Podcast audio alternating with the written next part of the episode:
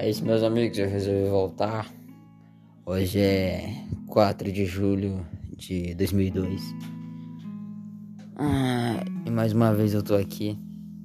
Eu tinha desistido do Johnny Cast, assim como eu desisto de todas as outras coisas que eu começo. Mas agora vamos tentar manter firme o Johnny Cast. Eu fiz essa poesia hoje cedo. Eu achei ela vibrante, interessante. E eu gostaria de compartilhar com vocês. É... O nome dela é Quantos Poemas de Saudade. Ela é. Ela tá sendo para mim um... uma. Assim. Uma coisa assim bem interessante, porque eu não consigo imaginar como é que a tristeza pode se transformar em algo tão bonito. Que a saudade pode se transformar em algo tão bonito. Mas eu sempre me surpreendo comigo mesmo às vezes. Às vezes isso acontece, é raro. Mas vamos lá então. É... E sigam aí. Divulguem, compartilhem. É... E é isso. Vamos lá. A tristeza é falha. Ela falha por todos nós, ela falha em nossos corações, nas nossas vivências e carências.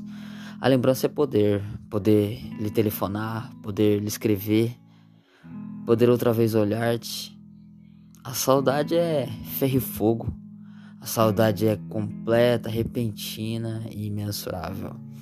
Obviamente, terei conselhos a lhe dar e palavras a lhe dizer. Obviamente, quem me fez saudade escreveu com muita dor vários dos meus versos.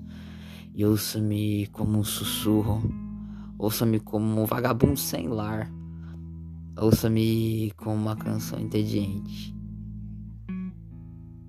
Tristeza ela é falha, mas ela falha por mim. A saudade, a saudade é literal. É, essa é interessante porque no momento em que a gente tá se sentindo muito merda mesmo, a gente começa a, a ter esses espasmos assim de escrever tudo que sente e de certa forma alivia.